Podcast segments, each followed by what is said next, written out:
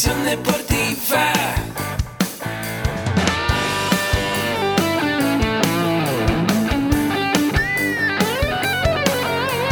Yo soy Ahmed. Somos guerreros. Hola, bienvenido a la Asociación Mexicana de Educación Deportiva. Soy el doctor David Lezama, presidente de AMED, y es para mí un gusto darte la bienvenida a estos podcasts. Este programa está diseñado para compartir contigo conocimientos de los temas que nos apasionan a todos los que amamos el físico-constructivismo y el fitness y queremos mantener un estilo de vida saludable. Hablaremos entonces de entrenamiento, de nutrición, de suplementación, de farmacología y de un tema que cada vez toma más importancia, el marketing deportivo digital. Tendremos como invitados una gran variedad de opiniones y profesiones, entrenadores, nutriólogos, profesores de AMED, químicos farmacobiólogos, médicos, preparadores físicos y desde luego deportistas. Sus historias, consejos y testimonios te ayudarán a aumentar tus conocimientos y desde luego también tu número de entrenos de clientes, haciendo más exitosa y profesional tu profesión de entrenamiento deportivo.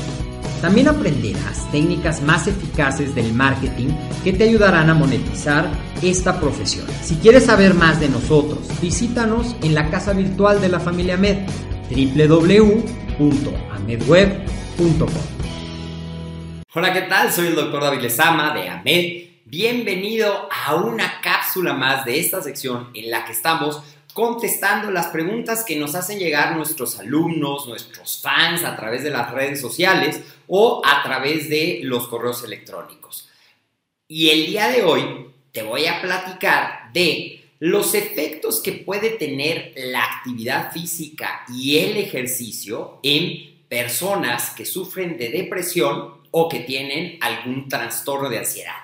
Es un tema que cada vez más y más importancia va tomando para los entrenadores, para las personas que están a cargo de eh, centros de ejercicio, porque las estadísticas realmente son impresionantes. Déjame contarte que de acuerdo a las estadísticas, en el 2017, alrededor de 300 millones de personas en el mundo tienen, tuvieron depresión.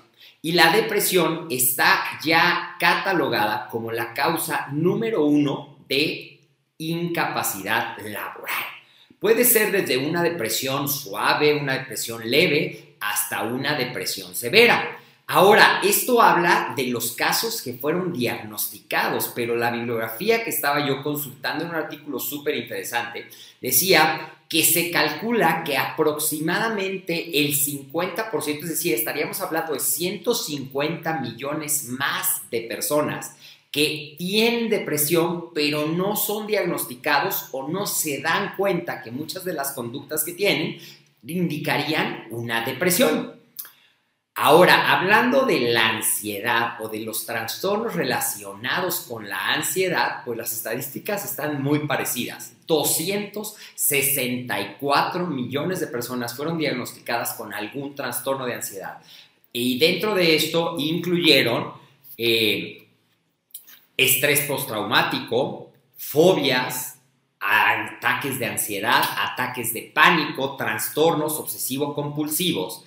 Y aunque todavía no hay un consenso generalizado de los beneficios específicos que puede tener un programa de ejercicio, tanto en las personas con depresión como en las personas con ansiedad, sí existe un dato importante y es que la actividad física puede ser, además de los efectos fisiológicos de salud que ya conocemos que nos da tanto el ejercicio aeróbico como el ejercicio de fuerza, y uno de ellos tiene que ver con la producción de las endorfinas, ese pudiera ser uno de los mayores contribuyentes a los beneficios psicológicos que puede darnos esta apariencia, es decir, cómo se van sintiendo las personas.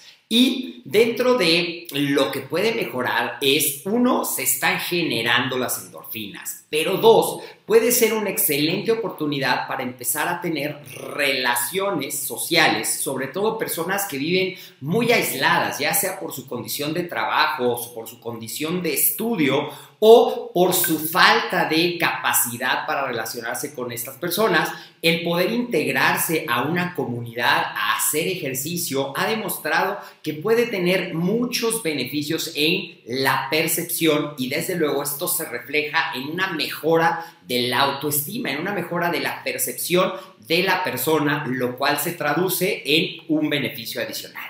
También menciona este artículo muy interesante que tradicionalmente los trastornos de ansiedad y los estados depresivos pues se tratan con una combinación de la psicología o psiquiatría, dependiendo de la gravedad del caso, y la farmacología, pero que cada vez hay un contexto o un consenso mayor entre los profesionales de estos campos, psicólogos, psiquiatras, de los beneficios que puede tener el ejercicio, no necesariamente el deporte competitivo o el deporte enfocado, sino simplemente la actividad física, el acondicionamiento físico. Estamos hablando de que hay personas que su primera meta es hacer 20 minutos de ejercicio y esto empieza a activar esta parte de la endorfinas, esta parte de la percepción, esta parte de la mejora en la calidad de vida en general que tiene mucho que ver con el desarrollo de las capacidades físicas básicas. Ahora bien, hay que tener en cuenta que nosotros como entrenadores realmente no tenemos los elementos psicológicos y mucho menos psiquiátricos para hacernos cargo del tratamiento, porque eso es algo que muy frecuentemente pasa el entrenador termina convirtiéndose en una especie de psicólogo de sus alumnos. Nosotros podemos, a través de capacitarnos en las herramientas de inteligencia emocional, en las herramientas de coaching, apoyar. ¿Y cómo podemos apoyar? Bueno, dando una retroalimentación positiva, es decir, siempre buscando reforzar algún aspecto positivo que este paciente o este cliente, este alumno que llega con nosotros y que nos cuenta o nos confía, porque también tampoco se lo andan contando a todo el mundo, es algo que mucha gente reserva, pero si empezamos a entrenarnos, a lo mejor nos vamos a dar cuenta que es una persona retraída, que es una persona con una autoestima disminuida, que es una persona que no se quiere comprometer, que es una persona que falta mucho. Entonces, dentro de este enfoque de retroalimentación positiva, oye, qué bueno que viniste, qué gusto verte, qué bien entrenaste el día de hoy, aunque haya sido a lo mejor un ejercicio, qué bien que pudiste lograr esta meta, qué bien que pudimos continuar, vamos, te espero mañana para que sigamos trabajando.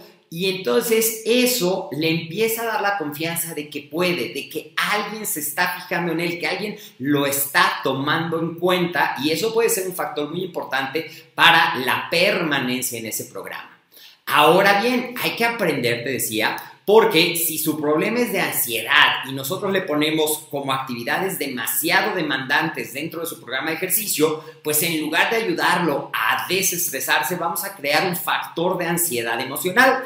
Por eso, aunque no existe todavía un protocolo identificado, porque son muchas las condiciones de los trastornos de ansiedad, diferentes personalidades, y lo mismo pasa con la depresión. Hay personas que se ponen tristes, hay personas que reaccionan poniéndose enojadas, hay personas que se ponen en acción, hay personas que de plano no quieren hacer nada. Lo que sí está identificado es que la primera meta que debemos de buscar es la actividad aeróbica de intensidad leve a moderada, siendo nuestra primera meta 20 minutos. Ya una vez que esto se pudo lograr, podemos ir progresando en el ejercicio, introduciendo el ejercicio contra resistencia, que puede ser primero con el peso del cuerpo o a lo mejor con algunos aditamentos, como puede ser el TRX, como pueden ser ligas, como pueden ser poleas, como pueden ser balones. Hay muchísimas herramientas dentro de las tendencias actuales del entrenamiento. El entrenamiento funcional eh, puede ser una gran alternativa para incorporar el entrenamiento de fuerza en estos casos y ir evaluando esa respuesta, esa adherencia, esa mejora, esa transformación, ese empoderamiento que va a ir teniendo nuestro alumno, nuestro cliente, para que sea el mejor parámetro de ir progresando en las actividades. Y así podemos tener personas que se convierten en fervientes, asidos a nuestros programas, que a lo mejor podemos ir progresando en metas un poco más avanzadas, pero siempre empezando con eso. Y algo muy importante, siempre manteniendo este trabajo interdisciplinario en lo que a nosotros nos toca, que sería el ejercicio y a través del coaching, el empoderamiento y el reforzamiento. No nos vamos a meter porque no tenemos esas habilidades, no sabemos realmente qué está pasando en su tratamiento psicológico ni en su tratamiento farmacológico si es que está tomando algún medicamento. Es decir, ¿qué te quiero contar con eso? Que no le vayas a decir, bueno, ya estás haciendo ejercicio, yo creo que ya puedes dejar de tomar las pastillas aunque el cliente te diga, oye, ya me he sentido mucho mejor, ¿tú crees que ya puedo dejar las pastillas? Porque mira, ya estoy viniendo todos los días. Nuestra respuesta profesional siempre deberá de ser, ve con tu médico, platícale esto con tu terapeuta y juntos ustedes decidan cuándo es el momento. Cuéntale cómo te vas sintiendo con el ejercicio, los logros que estás teniendo en este programa, pero nosotros siempre manteniendo esa línea profesional para que en lugar de que el paciente quiera convencernos y diga, es que mi entrenador me dijo que ya no las tomara, exista esa línea profesional de respeto del trabajo interdisciplinario. Entonces, resumiendo, podríamos decir de manera eh, de consejos que sí, a las personas que tienen depresión, a las personas que tienen algún trastorno de ansiedad, la actividad física definitivamente es un factor positivo que les ayudará a verse mejor, a sentirse mejor, a percibirse mejor. Y que la progresión del programa deberá ser en base a la personalidad, a la respuesta, empezando siempre por la primera meta, la actividad aeróbica, 20 minutos, intensidad leve a moderada y posteriormente podemos introducir el trabajo de fuerza que puede ser tan avanzado o tan básico como el cliente vaya respondiendo. Como siempre, un gusto estar en contacto en estas cápsulas. Te invito a que nos visites en nuestra casa virtual www.amedweb.com. Ahí podrás encontrar artículos en el blog, podrás encontrar videos, podrás encontrar los episodios de nuestro podcast que también puedes escuchar en todas las plataformas, en Spotify, en iTunes, en iVoox. Búscanos como AMED, el deporte, la nutrición y el emprendimiento más cerca de ti. Si estas cápsulas te están resultando interesantes, déjanos un comentario. Dinos de qué quieres que platiquemos en cápsulas posteriores, pues justamente para eso está diseñada esta sección, para estar en una comunicación constante, compartiendo información de valor que vaya haciendo que esta comunidad AMED de gente apasionada del estilo de vida saludable, del ejercicio, del fitness y de la nutrición, crezca y compartamos información que a todos nos sirve. Soy el doctor David Lezama, nos vemos en la próxima cápsula.